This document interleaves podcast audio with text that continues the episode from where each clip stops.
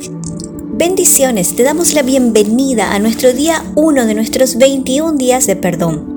Proverbios 16:11 nos dice, el Señor exige el uso de pesas y balanzas exactas. Él es quien fija los parámetros de justicia. ¿Cómo definiríamos la justicia? ¿Qué sería lo justo para ti?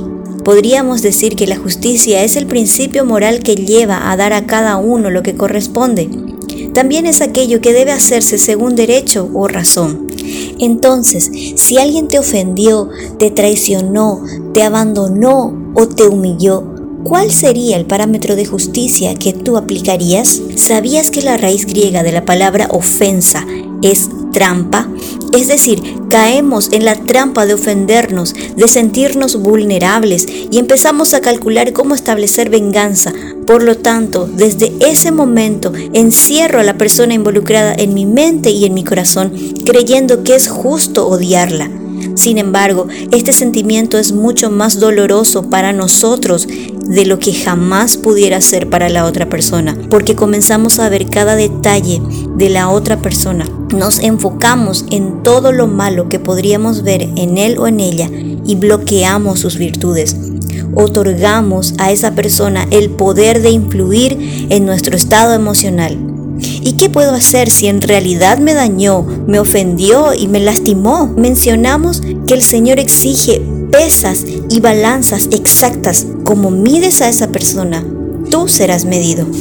Ninguna justicia humana podría ser más exacta que la justicia de Dios. Deuteronomios 32:35 dice, Mía es la venganza y la retribución. Así que el mejor camino de la justicia que podemos tomar es el perdón. Tengo que hacer esto por quien destruyó mi vida y mis sueños. Perdonar no se trata de la otra persona, se trata de mí, porque no puedo permitir que esa persona, aparte de herirme y ofenderme, sea quien me esclavice e impida disfrutar de lo que más amo en la vida. Perdonar no justifica el daño, perdonar es reconocer el dolor, aceptarlo y decidir soltarlo. Haz una pausa por un momento. Respira hondo, adéntrate en tus sentimientos. ¿Qué ves bajo tu rabia? ¿Ves miedo, impotencia, frustración, inseguridad? ¿Sientes que te han herido o abandonado? Vayamos más profundo. Respira. Bajo ese miedo o frustración, hay un ruego a alguien que te preste atención, que te escuche. Hay una petición de respeto o amor. Escribe en tu anotador cómo te sentiste cuáles son los sentimientos que fluyeron. No te pierdas los detalles.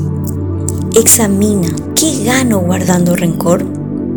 Si debieras perdonar, ¿cuál sería el mejor resultado que esperas? Reflexiona sobre las respuestas. ¿Qué pasos puedes dar para soltar el rencor? Reemplaza. Busca un versículo bíblico que te ayude a confrontar los pensamientos de deseos de venganza y apropiate de él. Y recuerda Santiago 2.13, la misericordia triunfa sobre el juicio.